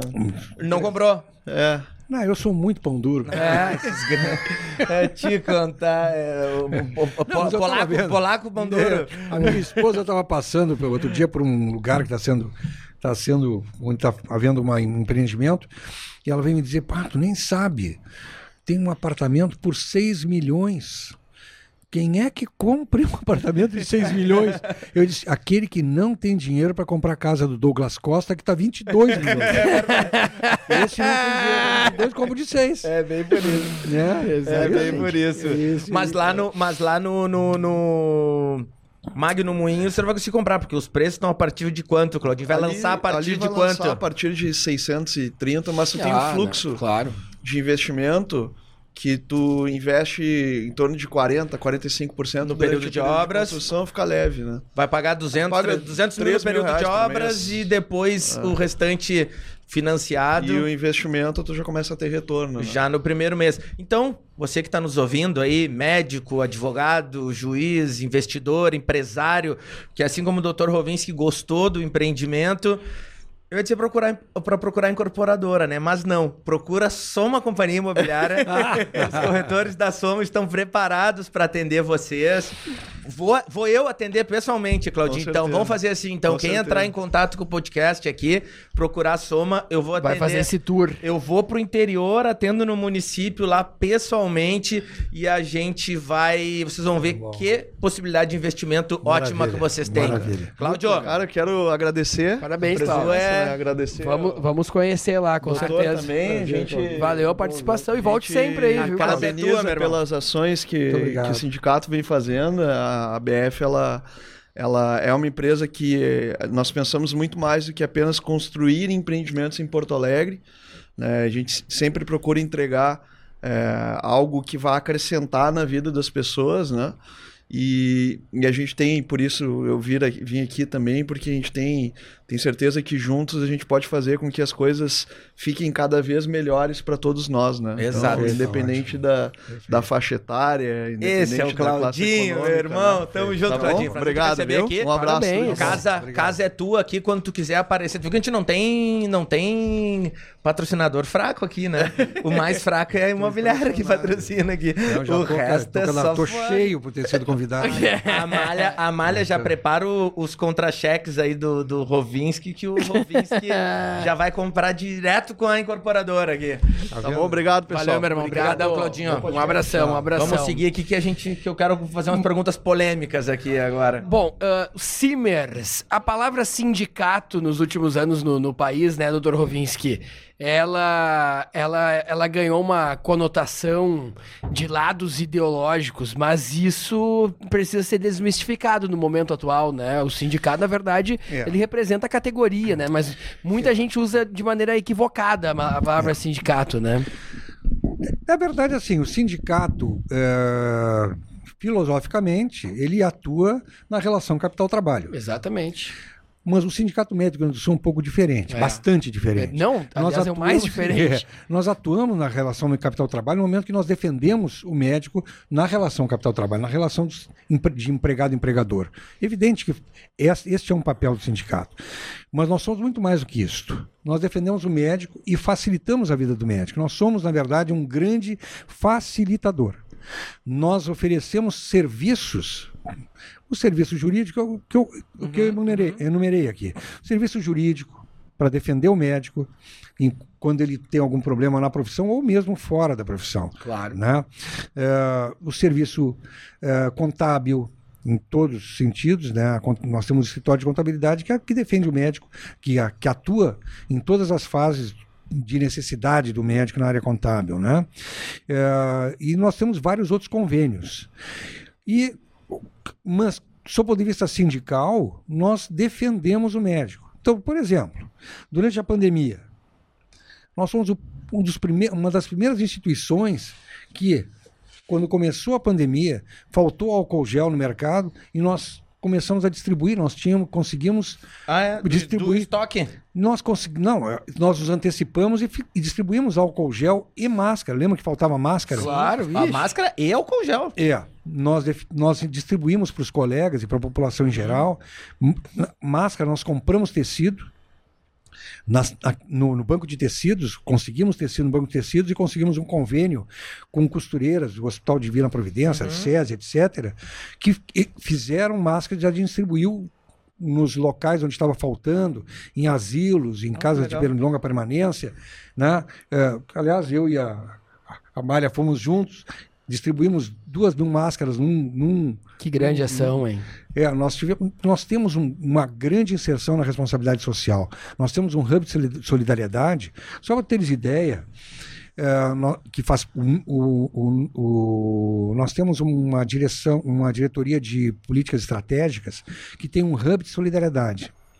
Nós conseguimos, através do trote solidário, em vez de, da, gente, da, da gurizada dos 20, das 20 faculdades cortarem cabelo e fazerem sacanagem com os, com a, com os, os calouros, pegam os calouros e vão para frente de, hospital, de, de supermercados, etc. E só para ter ideia, desde 2012 foram recolhidos 338 toneladas de alimentos para o banco de alimentos. Este ano, nesse primeiro semestre, teve 25 toneladas de alimentos que foram distribuídos que foram produzidas pelo Trote Solidário e foram entregues ao Banco de Alimentos. De qual faculdade de medicina? Todas as 20 faculdades Todas do Estado. Em todo o Estado. É, sangue. 6.639 bolsas de sangue para banco de sangue. Esse, Esse, é o melhor trote que tem. Tá. É, tampinhas. Recolhe três toneladas de tampinhas, dessas tampinhas uhum. de, de garrafa, que, de garrafa que serve, que se transformam em em cadeiras de roda, em coisas eh, beneficentes, né? 34 mil livros foram doados para o Banco de Livros. Então, nós fazemos muitas ações de responsabilidade social. Mas na pandemia, nós fizemos, né, nós atuamos e mais. Naquela questão ideológica que se criou, naquela discussão que se criou, é, que foi polarizada entre a favor e contra tratamento precoce, é o sindicato defendeu os médicos dos, de ambos os lados. Tanto aqueles que eram a favor do tratamento precoce, quanto os que eram contra o tratamento precoce. Porque nós defendemos a autonomia do médico. Uhum. O médico, a partir da sua experiência, da sua capacidade, junto com a autonomia do paciente, ele tem independência, ele tem autonomia para prescrever, desde que, evidentemente, não vá contra a saúde, né? fazer um, uma coisa que não tenha comprovação absolutamente nenhuma científica. Mas se há, são medicamentos que são basicamente. É, que são é, realocados, digamos assim, de função, se tem segurança, nós, nós defendemos o profissional. Né? Que foi a mesma posição do Conselho Federal de Medicina. Sim, sim. Então, nós defendemos a autonomia do médico. Outra coisa, remuneração. Então, aí entra capital trabalho. Como é que está sendo hoje a relação dos médicos com o IP, com o IP Saúde? Sabe quanto é que custa uma visita hospitalar do IP? R$ 25,59. Então, o médico se desloca até um hospital para atender um paciente que está com pneumonia, ou com diabetes, ou com uma causa clínica qualquer, e ele vai receber R$ 25,59 bruto, deduzido do imposto de renda R$ 18,00. Ah, ele não quer. Não, ele, e o pior é que o pessoal não parou de trabalhar. Entendeu? Pessoa- Tem muitos médicos que ainda estão atendendo porque tem relação eh, com seus pacientes, Claro, com a ou instituição. porque com a instituição. Mas se eu deixar o meu carro na- no estacionamento do hospital, Ou até ir de Uber, vai dar mais. Vai, Mais vai que isso. pagar pra trabalhar. Eu 30 paguei uma hora agora 26 É? reais no centro. Então, agora pois de é. estar na frente do Plaza São Rafael ali. Pois é. Então tu vê. Então, evidentemente que o médico, que o sindicato médico está aí e está atuando, defendendo o médico, denunciando essa situação desde 2011 que não há nenhum reajuste na tabela ah, médico hospitalar. Ou seja, o médico que recebia 200 e poucos reais para fazer um, um parto há 11 anos atrás, continua recebendo os mesmos 200 e poucos reais, com toda a responsabilidade que ele tem por aquele momento importante Sim. da mulher e que muitas e casualmente ginecobstetras são a segunda são das especialidades que mais a, é, da especialidade que mais é, é, tem ação judicial contra o médico porque é, houve algum problema qualquer durante o parto ou a mulher se sente é, agora tem uma campanha grande contra os médicos obstetras como se médicos fossem criminosos enfim é, então, assim, ah, tu vês que nós entramos de, de- de cheio nesta ação Sim. a favor da, do médico e contra a situação atual do que é recebido pelo IP Saúde. Né? Ah, entramos na questão, por houve o fechamento da unidade materno-infantil do hospital da PUC. Né? Sim. Casualmente nós fomos contra esse, fechamento, porque significou que hoje a precarização no atendimento, no atendimento pre- eh, a- a- infantil em Porto Alegre, em todo o estado. Por quê? Foi fechado o hospital materno-infantil, a, a área materno-infantil do hospital da PUC, e não houve aumento que, de- que era para ter havido no hospital Presidente Vargas. Que a ideia é essa: deslocou o hospital da PUC fechou, mas ia aumentar o hospital Presidente Vargas. Não houve, em função da pandemia. Só que agora está lá, com redução no atendimento, em função disso. Então, os- o sindicato entra nesse tipo de campanha. Né? Outro exemplo, é, todo, como eu falei no início, todos os hospitais filantrópicos do Rio Grande do Sul estão sofrendo. O Hospital de Rio Grande, o Santa Casa de Rio Grande, que é um grande hospital do sul do estado, tem uma dívida de mais de 300 milhões de reais e tem uma dívida, tem um déficit operacional de 2 milhões por mês. Bom, o sindicato, através do, do, do, do atual diretor-geral, doutor Fernando Berti, que fez faculdade em Rio Grande, ele li- está liderando, o sindicato, através da ação do Fernando, está liderando uma frente de instituições para defender o, a Santa Casa de Rio Grande. Inclusive, fomos a Brasília, uma reunião com o, o- com o ministro da Saúde, para tentar conseguir verbas e recursos para começar a sanear. Né? Está em recuperação judicial a, a Santa Casa de Rio Grande. Então, nós estamos liderando à frente. Por quê? Porque nós, é um local onde trabalham médicos. É um local que atende a população. Então, nós estamos liderando isso. Então, são várias ações que a gente entra para defender o médico e defender a saúde. Então, nós extrapolamos a questão ta- capital trabalho. Então, realmente, nós somos um sindicato diferente. Eu ia te perguntar, doutor Rovinski, presidente do, do Simers, como é que foi esse, esse desafio de lidar também com a polarização política dentro da medicina? Porque aí, pela primeira vez, acho que esse debate, a sociedade inteira começou a debater questões exclusivamente médicas e É. por interesses ideológicos e políticos, né? Como é que foi eh, conduzir como dirigente dessa importante instituição? Foi uma coisa. Não foi fácil. Não foi fácil, né? Porque chegou um momento. é p- primeiro, nós acreditamos que medicina se discute em academia, se discute em discussões de casos, em simpósios, congressos, ah, em sociedades de especialidades, se discute conduta médica. Infelizmente, se discutiu pela mídia É, e pelas Então- redes sociais também. né? e redes sociais. Quer dizer, se colocou certamente a população numa saia justa, numa indefinição muito grande, numa indecisão muito grande, porque não sabiam em quem confiar. Exato. Então, Esse é o ponto. é, isso foi uma coisa muito ruim. É. Chegou um momento em que nós, e na época o doutor Marcelo Matias estava na presidência, ah, eu lembro que nós dois começamos a conversar e decidimos chamar a Associação Médica do Rio Grande do Sul e o CREMERS para conversarmos no sindicato para que a gente pudesse fazer um movimento, e, a- e também a Academia Sul-Grandense de Medicina, para que a gente fizesse um movimento no sentido de que nós parássemos, que os nossos colegas parassem de discutir ideologicamente na mídia. Escuta, nós estamos instabilizando, nós estamos colocando de maneira eh, muito inadequada a população, né? E fizemos um- uma reunião, fomos para a mídia, etc. Casualmente começou a arrefecer isso, logo depois não sei se por isso, por nós conversarmos ou não, mas nós tivemos essa iniciativa e começou a mainar. Mas foi um momento muito ruim.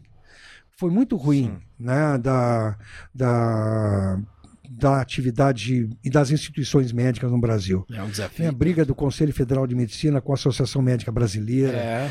Foi uma coisa muito ruim. O Conselho Federal de Medicina, obviamente, defendendo a autonomia médica e, e a Asso- a Associação Médica Brasileira ideologicamente se contrapondo. Foi um, um momento muito ruim. É o momento. Mas eu acho que nós aprendemos com isso. Bom, recebemos aqui doutor presidente do nosso Simers e olha que podcast, doutor Marcos Rovinski. Descobrimos um autor de livros, um músico no qual a sua obra, inclusive, está no Spotify. E Marcelo da Minha, que a gente promete cumpre. No encerramento desse programa, vamos encerrar com uma música Ah, é. do doutor Marcos Ou Rovinski. seja, vocês entrevistaram um cara metido. Impressionante. Não, mas que é entrevista. Muitas, muitas qualidades, multifacetas. Multifacetas. É, é, hoje eu não preciso mais, porque eu estou casualmente bem casado. Pois mas é. A gente fazia o que podia para agradar. Muito bem. Doutor Marcos Rovinski, que aula aqui para nós, viu? Muito De obrigado. cultura, uma Obrigado. enciclopédia, realmente, funcionamento do, do Simers, essa importante instituição eh, na sociedade, com diversas pautas, diversos compromissos para os próximos governantes.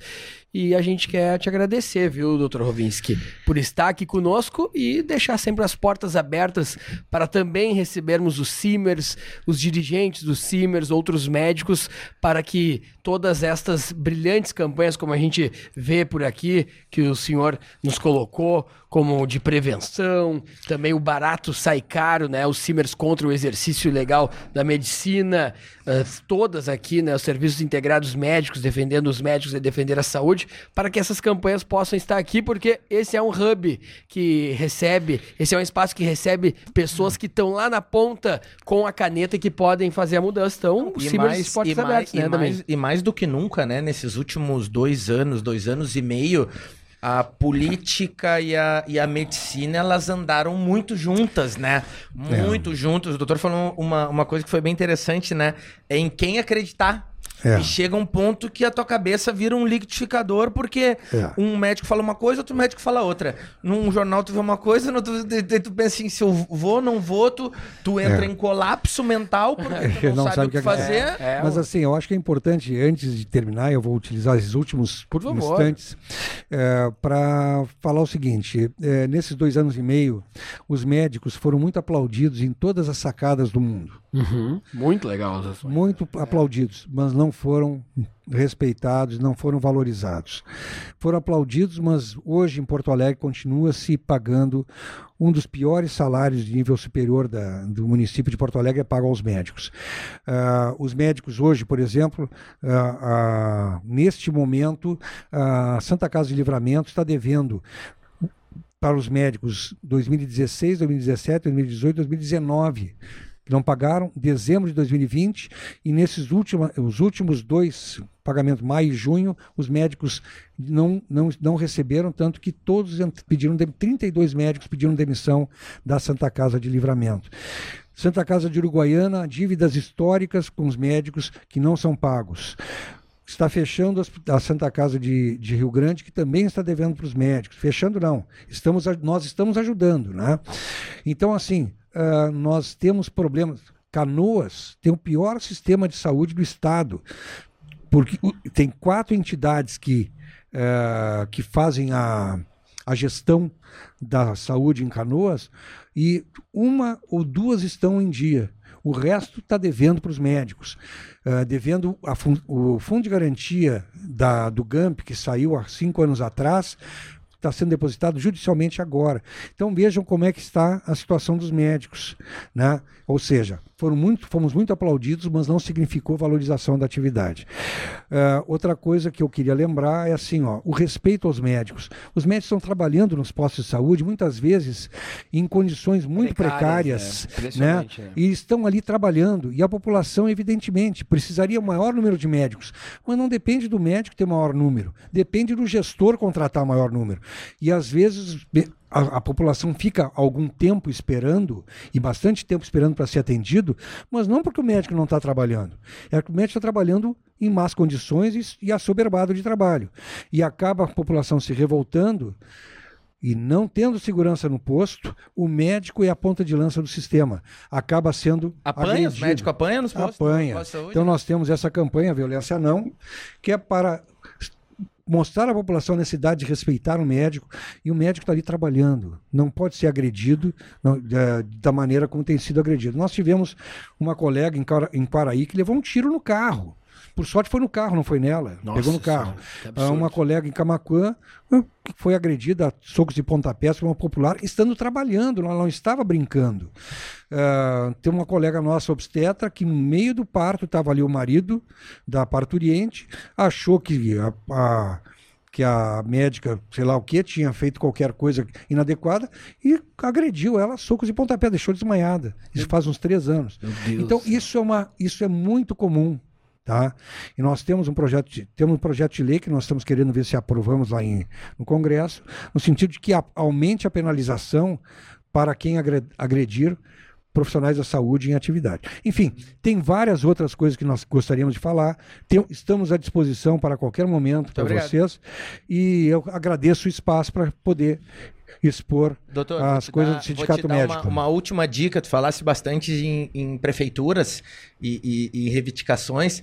Vou te dizer o nome do cara que tem o melhor relacionamento com as 497 prefeituras Voltaire do estado. Santos. Aqui é Sei o caminho. bem. Aqui é o Por- caminho. É, o- Aqui é o caminho. Municipalismo, aqui é o caminho. Tem Eu grupo no sei. WhatsApp com todos nós, os prefeitos. Nós somos parceiros. Nós somos parceiros da FAMURS. Nós estivemos juntos lá em, lá em Santiago. É. Fomos parceiros na, no Almoçamos debate. juntos recentemente com, com o presidente de Isso. Fala ouvidinho também. do Voter lá que as, as situações no município se resolvem todas. Isso é importante, né? E a gente vai receber aqui os pré-candidatos ao, ao governo do estado, doutor, e podemos muito bem levar também esses compromissos do Simers. Te agradeço muito. Ou o doutor vir aqui também colocar algumas perguntas, aí a gente eh, vai combinando junto com, com a equipe do doutor Rovinski, para que a gente realmente Falta- falta qualifique. alguns, né? É, para que a gente qualifique né, o, o debate da saúde, porque ninguém melhor que o Simers para colocar as pautas do que. de- de- ninguém melhor que o Simers sabe o que está passando o médico e tem isso de uma maneira organizada judicialmente, administrativamente. Por isso a importância da instituição. E esse é o slogan do Simers, né? Defender os médicos é defender a saúde. O Simers esteve aqui conosco com o nosso grande presidente Rovinski médico, mas também tem um lado B muito bacana e é com isso que a gente quer terminar de uma maneira muito leve. Vamos terminar com qual canção? Qual é o nome da canção? Para Para a Sônia. para a Sônia. A capela? Não. Não, não, Não? vai não, não, capela ia é um ser legal, né? clássico, Eu não, preciso, não, preciso não. do Photoshop de voz. É. Tem que Não. passar pelo autotune. Vamos, vamos, vamos, vamos- vamos deixar aí com, com, com a gravação na, na, na edição. Lembrando que toda terça-feira tem episódio novo aqui no nosso canal no YouTube, no Spotify. E agradecer as, as rádios FMs que também distribuem o nosso conteúdo. O Dr. Rovinski, presidente do Simers, foi o nosso entrevistado de hoje. Doutor, muito obrigado. Que aula, uma verdadeira enciclopédia hoje. Aprendemos muito, não só nós, como os milhares e milhares de telespectadores aprendendo com o senhor. Tuas considerações finais com os teus olhos verdes focados naquela câmera ali, que é, que é a câmera dos candidatos. O doutor não é candidato, mas, mas pode persuadir e encantar como qualquer candidato também. O Simers, o maior sindicato médico da América Latina, defende os médicos. Quero dar um abraço aos médicos que estão nos assistindo e um abraço a, todo, a todos os nossos, uh, a todas as pessoas que estão assistindo. O Simers é uma entidade que defende o médico, porque defendendo o médico, nós estamos defendendo a saúde da população. Quero agradecer muito por esse espaço e a gente está à disposição. Muito obrigado.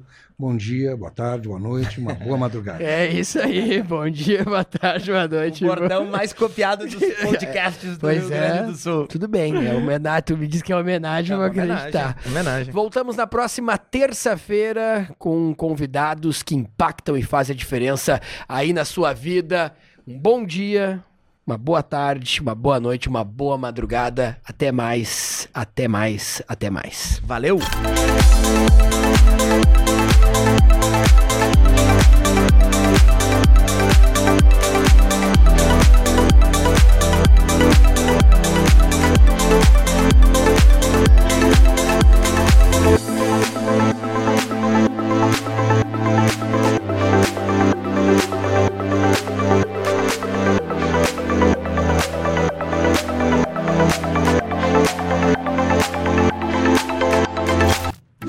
Se você também acredita que a educação é o principal caminho para transformar a realidade do nosso país, conheça o Sistema de Ensino Aprende Brasil.